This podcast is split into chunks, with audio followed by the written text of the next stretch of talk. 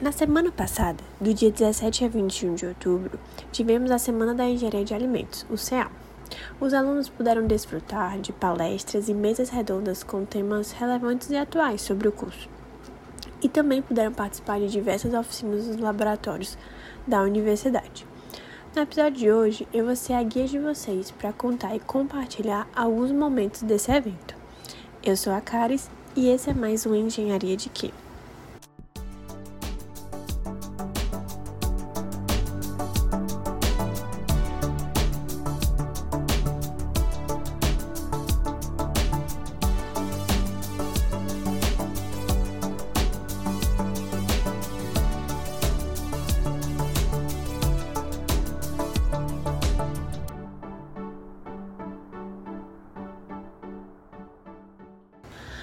Durante a programação do CEAL, a nossa equipe do podcast Engenharia de Quê montou um estúdio para entrevistar os convidados.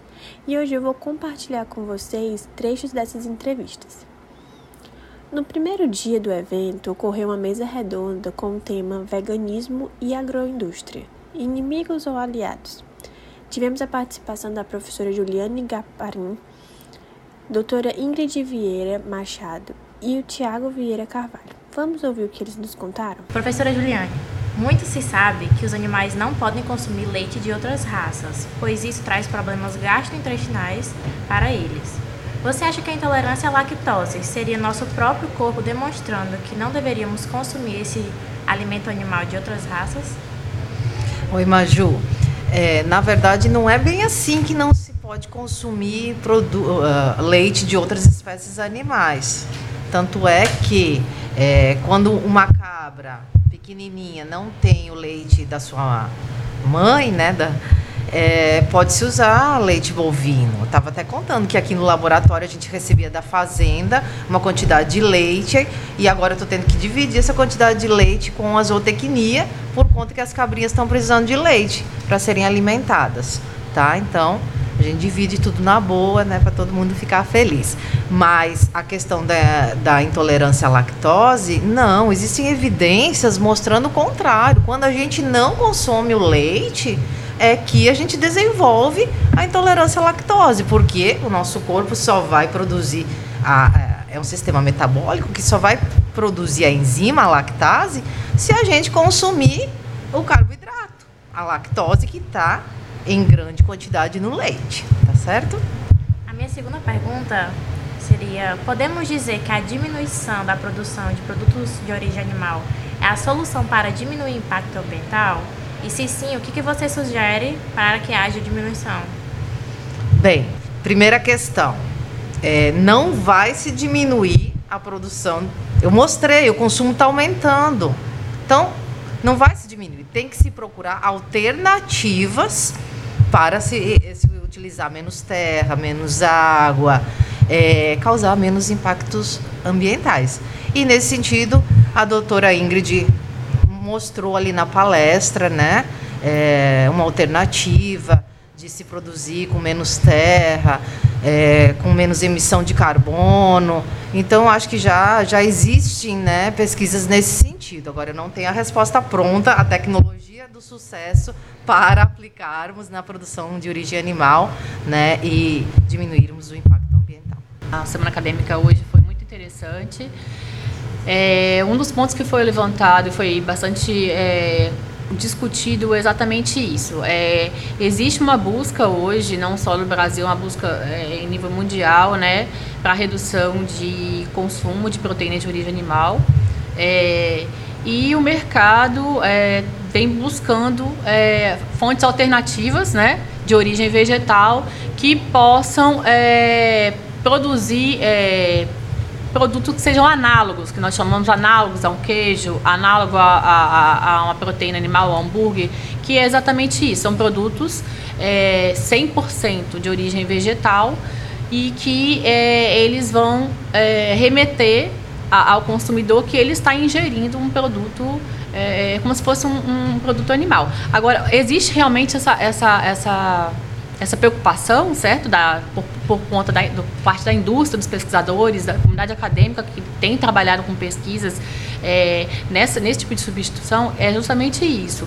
Você conseguir é, é garantir, né? Você garantir que esse produto análogo que está sendo produzido a partir de fonte vegetal, ele tem a composição em termos de macro e micronutrientes é, muito similar ao produto original. Então ele vai ter que ter o aporte de proteína, de carboidratos, de gordura, é, de fibra, de, de, de, minerais que não comprometam é, a saúde, né? Enfim, a, a saúde especialmente de populações que possam ter algum comprometimento maior, por exemplo, crianças, é, é idosos. Então, assim, essa é uma preocupação que a indústria está tendo, sim, de é, buscar fontes de proteína, especialmente proteína é, vegetal, que vá suprir essa demanda diária recomendada, da injeção diária recomendada que um produto de origem animal daria né, para uma pessoa.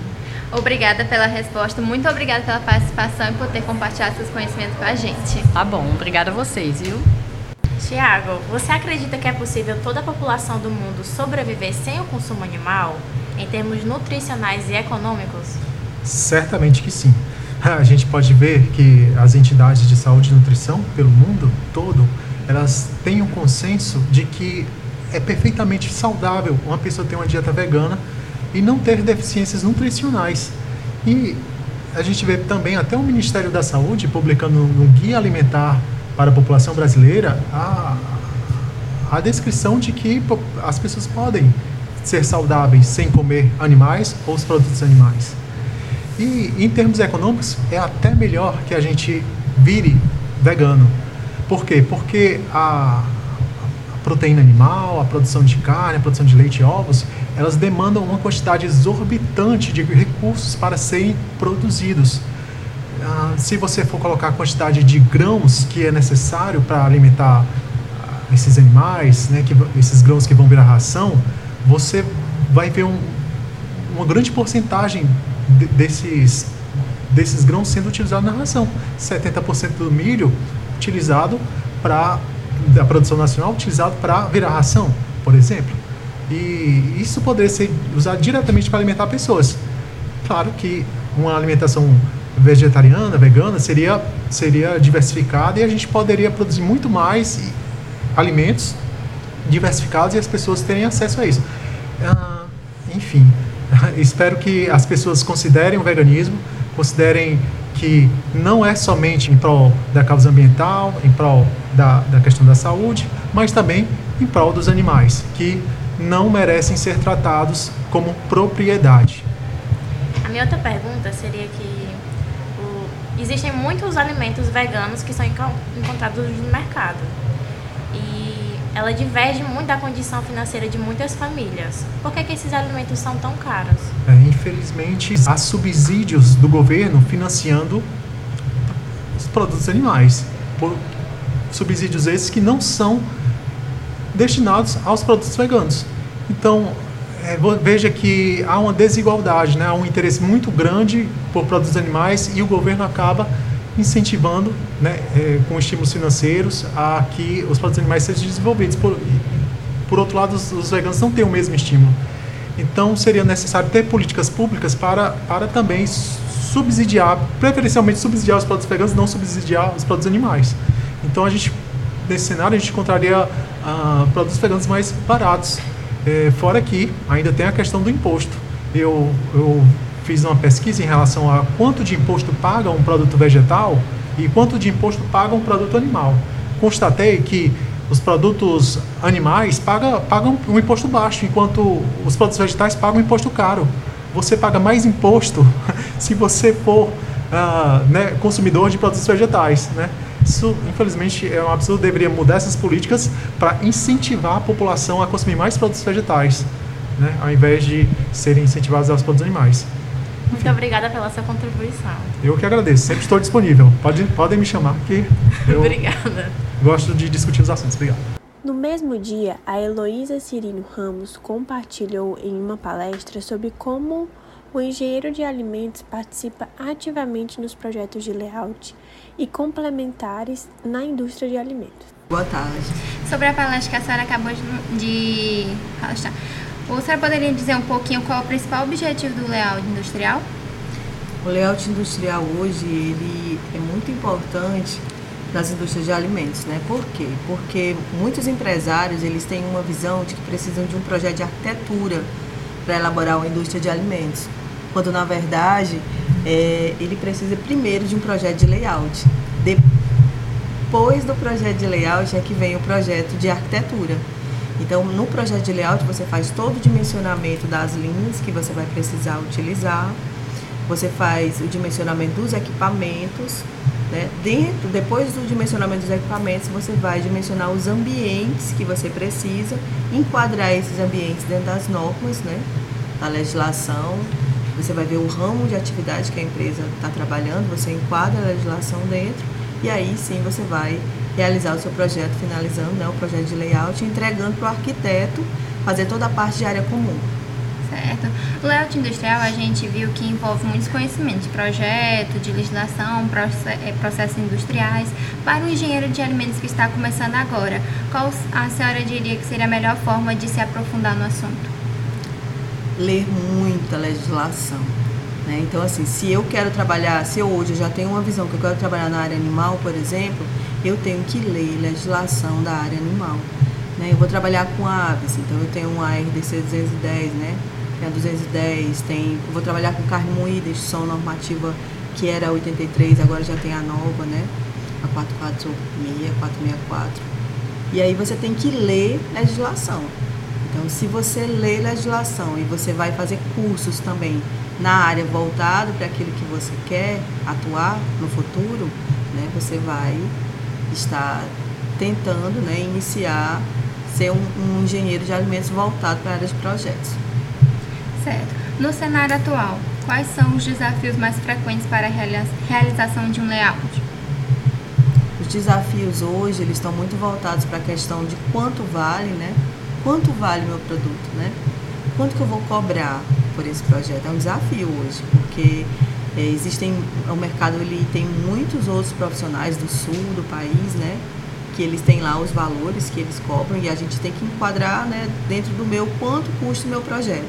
E aí você pode estar sendo embasado pela questão da metragem, né? Quantos metros quadrados tem a unidade que o senhor vai querer implementar e aí você trabalhar o preço por metro quadrado, por exemplo, né?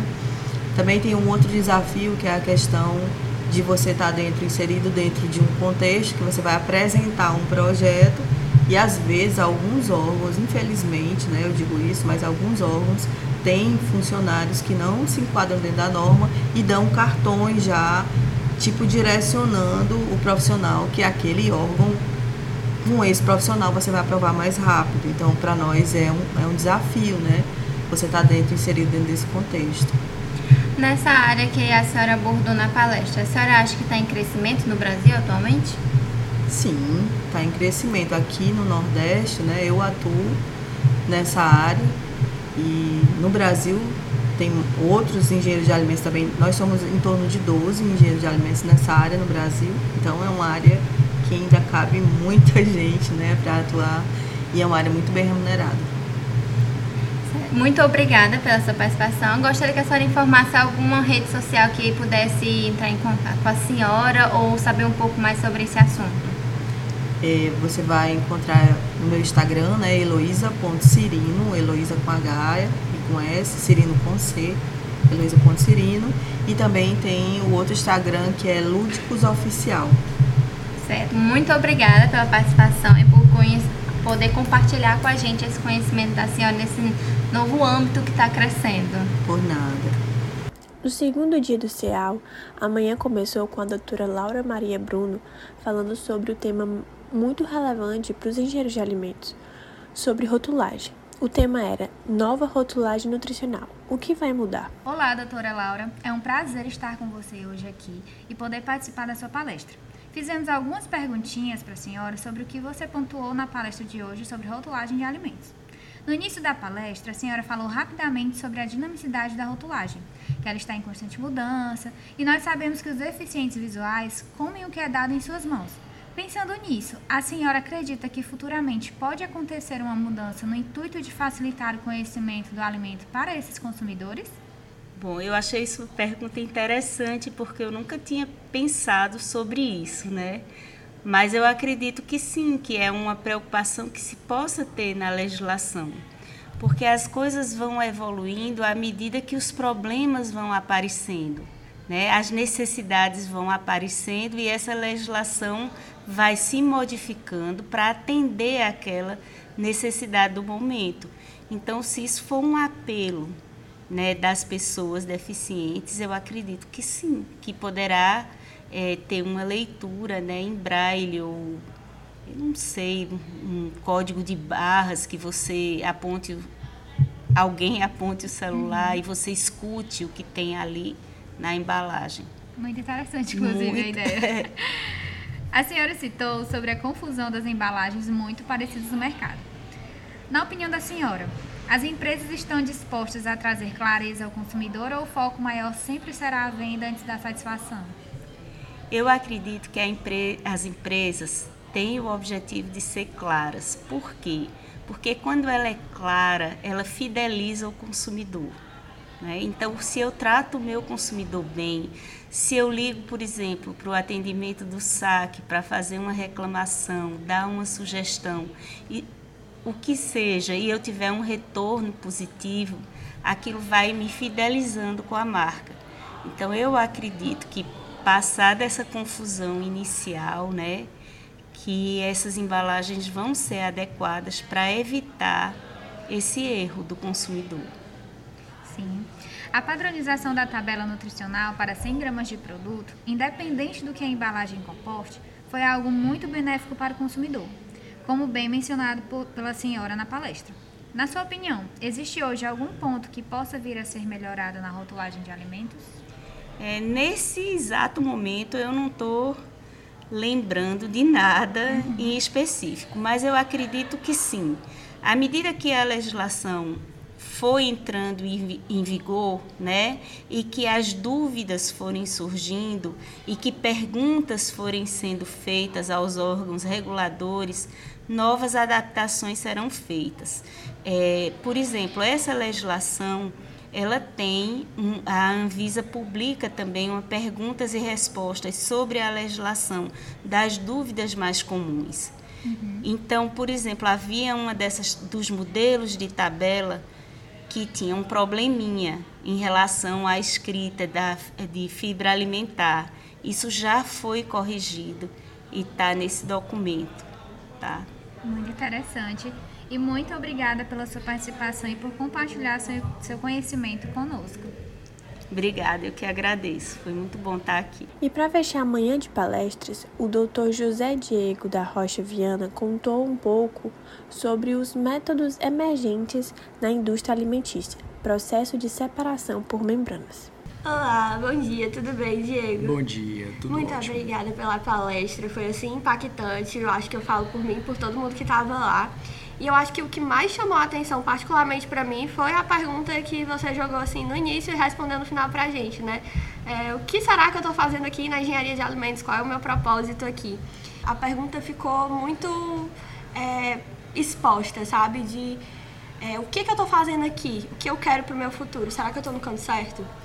E o que eu queria pedir no momento era que você desse uma dica para os nossos ouvintes é, do que esperar, do que fazer, de como seguir no caminho durante a engenharia de alimentos, durante o curso, durante o trajeto, como escolher é, a melhor área para você seguir nesse mercado de trabalho.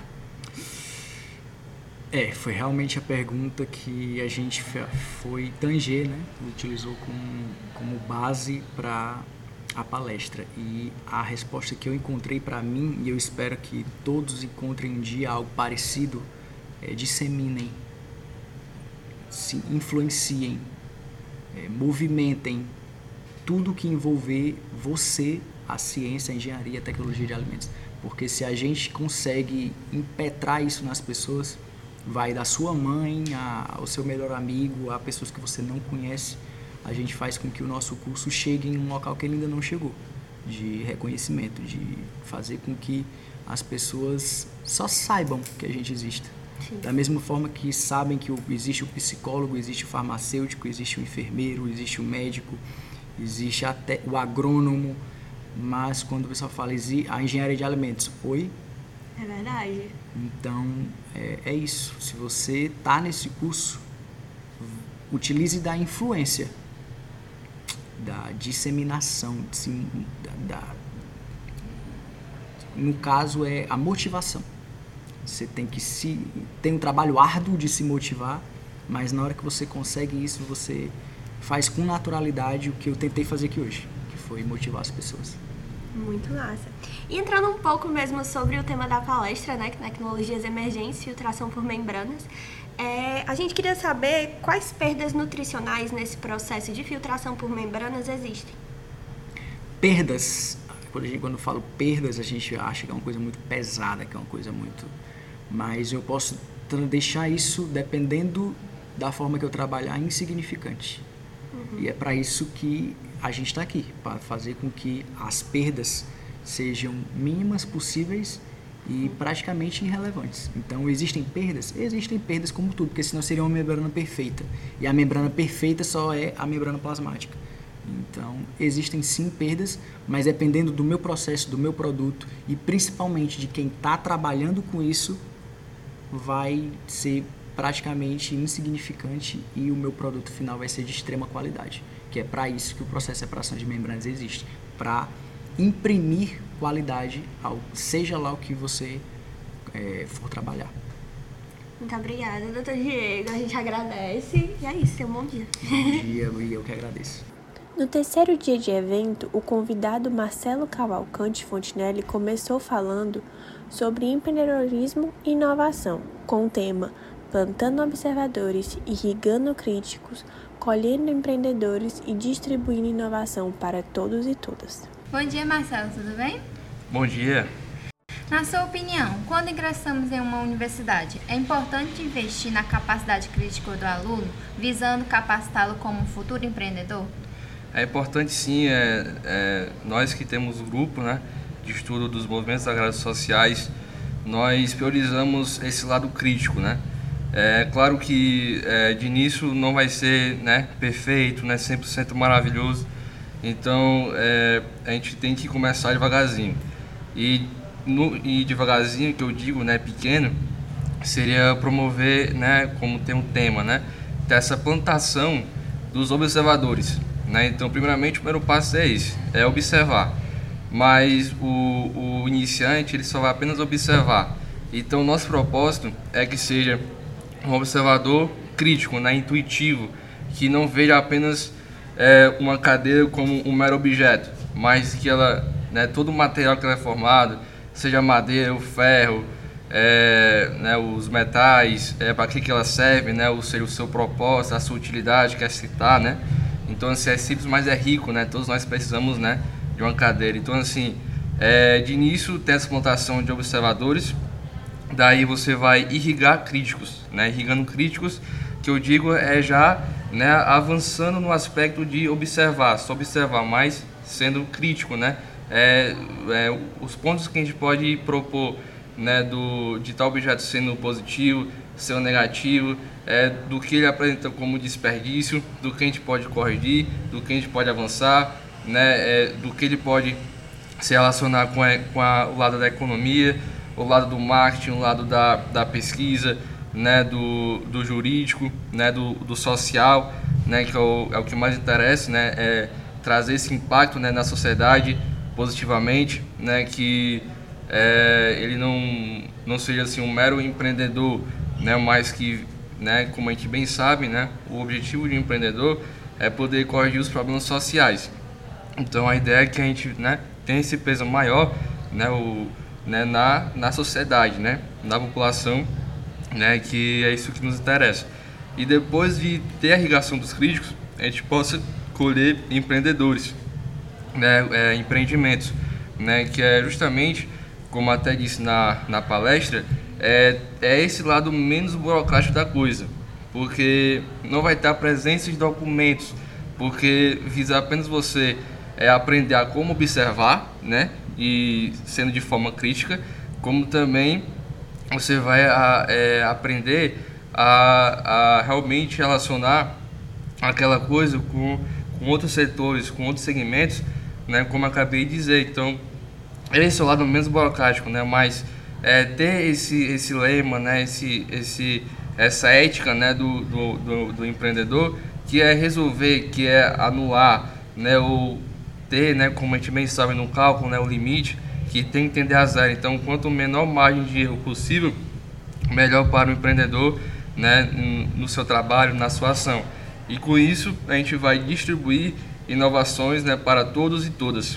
Né? Então, assim, é, a gente trabalhou né, nessa, nessa palestra com dois temas né, assim, simples, mas de riqueza, que é a questão das, das embalagens né, inteligentes, como também né, no, no cultivo de hortas né, é, domicílias, né, domiciliais, que é a questão de você você ver né, uma, né, uma, certa, uma certa casa, né, uma certa região né, daquela cidade, país, estado, que está tendo uma, um déficit né, quanto à vitamina, que até deram um exemplo no grupo, da vitamina C. Né? Então a gente bem sabe que a vitamina C, né, a gente pode cobrir né, esse, esse déficit nutricional a partir da laranja, a partir do, do limão, da tangerina. Né? Então, quanto a gente cobrir isso né, e distribuir né, para as, as populações né, pequenas, médias, grandes, a gente vai ter um maior, um maior objetivo central, que é não só espalhar né, esse conhecimento, mas também do, do lado do bem-estar social, né, que é a parte nutricional. Então isso é, é, o, é o que, né, como eu disse, né, temos o, como maior principal, maior, maior objetivo dentro desse grupo. Né, e justamente com isso espalhar né, essas inovações para todos e todas. Né, então, assim, é, é, é, demorado, é lento. Né, o processo né, que pode dizer que é, assim, é muito difícil né, seguir, mas que a gente ainda está começando né, grupo de estudos. Ele, né, é, como eu disse, né, iniciou-se assim, de forma bem, bem assim, engraçada no tipo, porque foi lá né, do, no RU, né? E quem não, não viu no, no RU, né, restaurante universitário, é você formar um grupo né, de 5, 10 pessoas e se juntam né, e perguntam, vamos fazer algo novo? Né? Então cada um tem ideia, né? Então foi com isso que a gente formou né, grupo, né? É, então assim, é só o começo, né? A gente, a gente tem acerto, mas também tem erro, mas estamos aqui para consertar. Como a gente fale um pouco das suas redes sociais, como a gente pode encontrar esse grupo, tem contato com ele? Bom, é, as redes sociais que a gente tem no momento é o Instagram, certo? O, o nome do Instagram é Gemas, né, underline UFC, certo? É, como também nas, é, né, a gente, né, cada, cada membro, né, possui uma ação, né? Então, né, o, assim, atualmente né, o grupo é formado por cinco pessoas, né? Então, é, cada integrante também visa espalhar, né, divulgar as publicações, né, os stories, né, os artigos de como é, a gente a gente é, trabalha no grupo, né? Que a cada semana, né, toda sexta-feira ali na manhã a gente tem uma sala, né? Então a gente vai vai se unir não somente, né, do grupo, nós membros, mas quem desejar, né, é participar está está aberto, né? Então é livre, né? Não é assim proibido. Vocês podem chegar, né? Que a sala atualmente está na no departamento de fisiotecnia, ali na horticultura, né? Que fica ali ali perto, né? Ali ali no no CA da pesca, né? Então fica mais naquele sentido. É uma sala aberta, né? Então vai ter né, o maior prazer, né? O maior presença assim da, da natureza, né? Enfim, as dinâmicas, tal.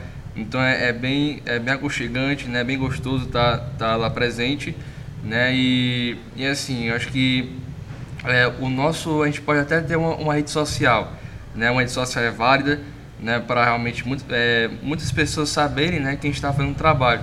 Mas se a gente formar uma rede social presencial, né? E não assim à distância, vale mil vezes do que a, a digital, né? Você abraçar, pegar na mão, tal é, ver a alegria né, do rosto né, de, uma, de uma pessoa que é, vai, vai entrar no grupo, vai entrar do, do nosso projeto, né, que é, é, é, eu tenho certeza né, que ela iniciando o projeto como um observador assim, né, iniciante, ela no final, seja daqui uma semana, um mês, um ano, cinco anos, ela com certeza vai em algum momento se tornar, é, se tornar inovador. Né? Inovador não no sentido somente de ser empreendedor, mas de inovar em vários, em vários outros sentidos na, na vida dela, seja profissional, né? seja pessoal, né? seja, é, seja ali acadêmica. Né? Então, assim, é, é por meio desse, desse parâmetro né? que é, leva o social, né? as pessoas é, que nos movem, né? nos, é, nos move assim é, o, a dor né, da, da outra pessoa, né, de que ela está precisando. É, fala assim, né? A gente visitou uma casa, aí menino, faça isso aqui para mim, né? É, é, é faça uma, né, uma análise de solo, né? Ve, ve, é, veja que praga é essa, né? Então assim, a gente, a gente fazer o trabalho não pelo dinheiro, né? Mas pelo pelo prazer, né? Do que a gente tem em fazer aquele trabalho, né? Gente quer divulgar o nosso conhecimento. Porque até disse na palestra, né, que um dinheiro uma hora acaba. Né? Você tá lá o dinheiro, mas você você vai gastando vai acabar.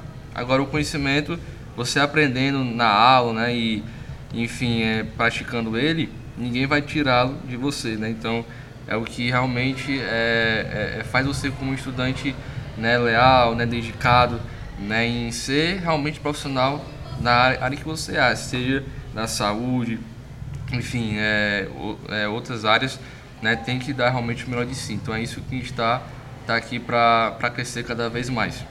Obrigada pela participação, Marcelo, e por ter compartilhado essa experiência com a gente. Muito obrigado. E a segunda palestra do dia foi sobre alimentos do futuro, insetos e o seu potencial proteico na dieta humana, com o Dr. Paulo Henrique Machado de Souza.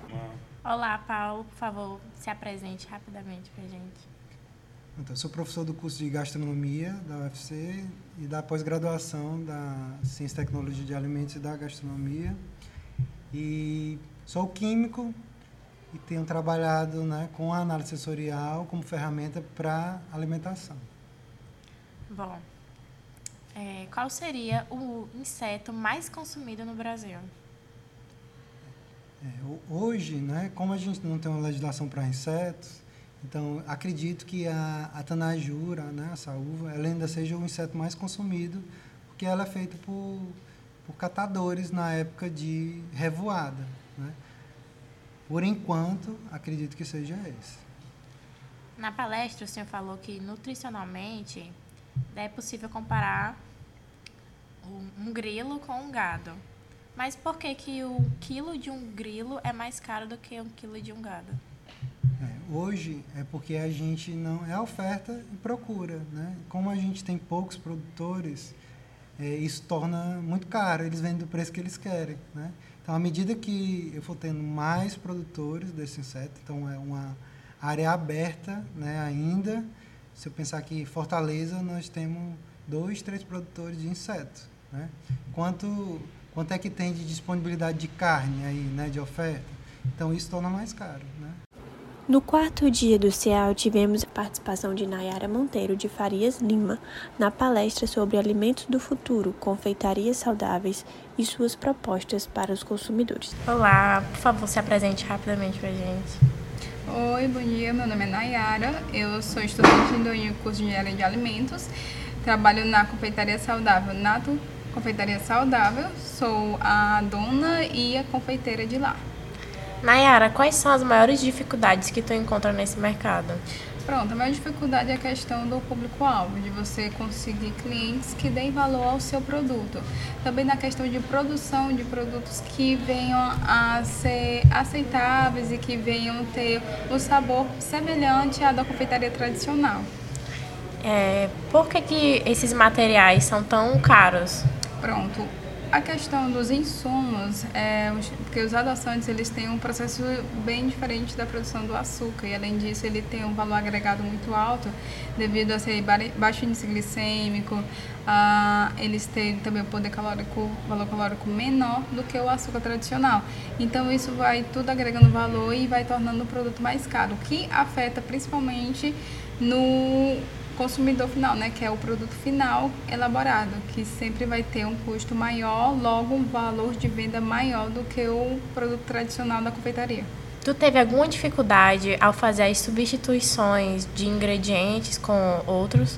Sim, tive vários. Os bolos, por exemplo, a gente utiliza os adoçantes. Os adoçantes, eles não deixam o bolo úmido como o açúcar deixa. Então a gente tem que fazer todo o balanceamento dos outros ingredientes para deixar ele com a textura e o sabor agradável. Além dos adoçantes, também teve a questão das farinhas. Dependendo da dosagem que a gente utilizar, o bolo vai ficar seco, vai ficar mais aerado, vai ficar mais macio ou não. Então, até você encontrar uma concentração adequada para o seu tipo de bolo, aí vai vários testes e até você conseguir o resultado final, que é o que você quer atingir. Já no último dia do evento, o tema da mesa redonda foi Empresas Juniores e suas contribuições para o mercado de trabalho, com a participação de Iris Dara Gomes e Bruna Pontes. Bom dia, meu nome é Iris Dara Gomes, eu tenho 22 anos, sou engenheira de alimentos e consultora da Pontes Consultoria. Dara, quais foram os teus maiores desafios pessoais e profissionais ao entrar na Cona? Pronto, eu entrei na Cona para uma área um pouco diferente, né? Eu fui para a área mais burocrática, a área de gestão. Então eu não entendia muito bem os processos, é, como ir no cartório, como resolver conta bancária em banco. Então, o maior desafio foi esse, de realmente ir atrás de conhecimento para poder resolver a, a, o registro da ata da minha empresa, para mim poder liberar dinheiro no banco, para o meu presidente poder sacar e eu poder pagar minhas contas, né? Porque a gente é uma empresa júnior, mas a gente também tem que arcar com partes financeiras. Então eu tinha que administrar o meu pouco caixa para me poder pagar minhas contas, para me poder investir na minha equipe, para minha equipe ter uma experiência positiva. Bom, e o que te impulsionou para entrar numa empresa júnior? E quais habilidades a Kona lhe proporcionou para ingressar e gerir sua profissão no mercado de trabalho? Eu entrei na, na EJ por convite de um amigo, é, um amigo bem próximo. Ele tinha uma experiência incrível, né? Então ele sempre me fazia o convite. Eu resisti um pouco no início, mas aí depois ele me convenceu e eu participei do processo seletivo. É, a vibração, a energia do movimento Empresa Júnior, ele é contagiante.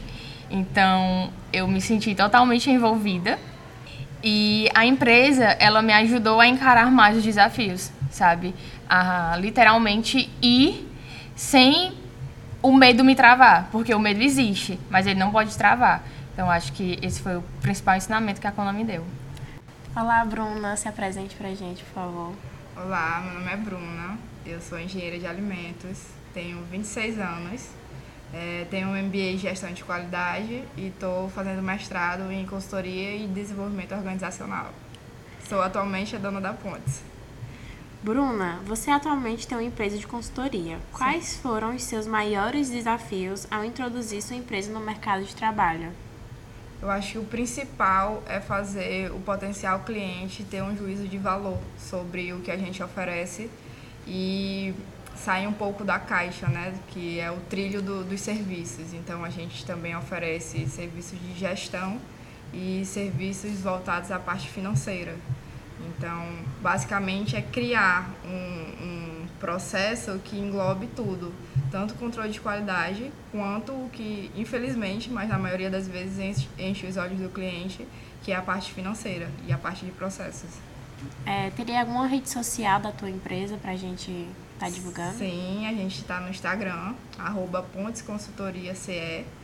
Então, estou esperando todo mundo lá para a gente conseguir estreitar essa ponte. E para finalizar, o mestre Francisco William de Souza Alberto Júnior falou um pouco sobre os métodos emergentes na indústria alimentícia, o sistema Free Range. Bom dia, William, tudo bem? Tudo. Como é você apresente para a gente? É, prazer, me chamo William Alberto, sou engenheiro de alimentos, mestre em engenharia agrícola, especialista em vigilância sanitária e atualmente eu sou doutorando em engenharia agrícola também, tudo pela Universidade Federal do Ceará. Poderia nos explicar o que seria o freehand e essa opção viraria uma tendência no Brasil? Pronto, freehand é uma metodologia de criação animal, né? Ela está inserida dentro da produção animal, especificamente na avicultura de corte, na qual eu tenho as tendências né, de bem-estar animal aplicadas na produção animal, na qual eu tenho os animais criados em liberdade, de maneira né, extensiva. Essa opção viraria uma tendência no Brasil?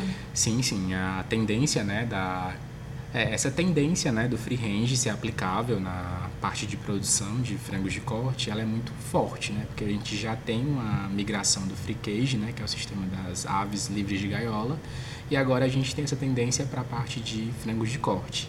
Então, assim, é, como já acontece lá fora, já vem da Europa para cá, então, assim, existe uma certa pressão. Então, assim, por ser inovação, por ser um diferencial de mercado, por agregar valor ao produto, é muito provável que isso chegue com muita força né, nos próximos anos aqui no Brasil. O que seria o consumo ético?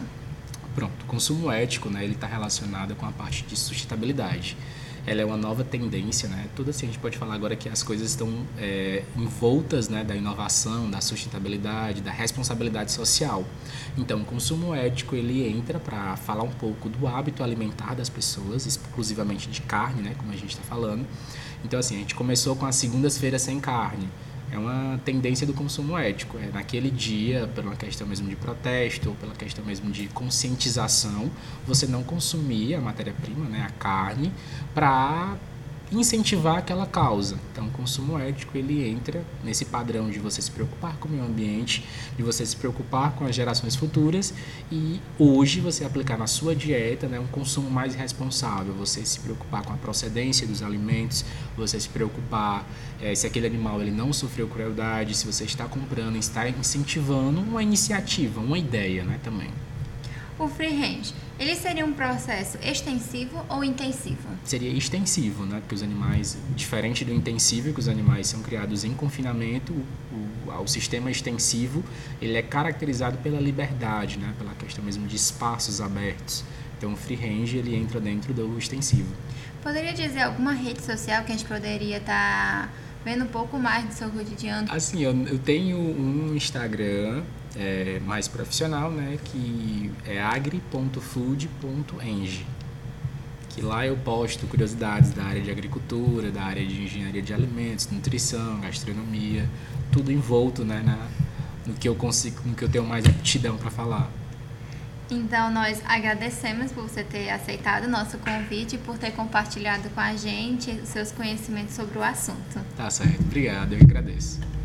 Esse foi um resumão de como foi a Semana da Engenharia de Alimentos. Espero que vocês tenham gostado. Até o próximo episódio e esse foi mais um Engenharia de Quê?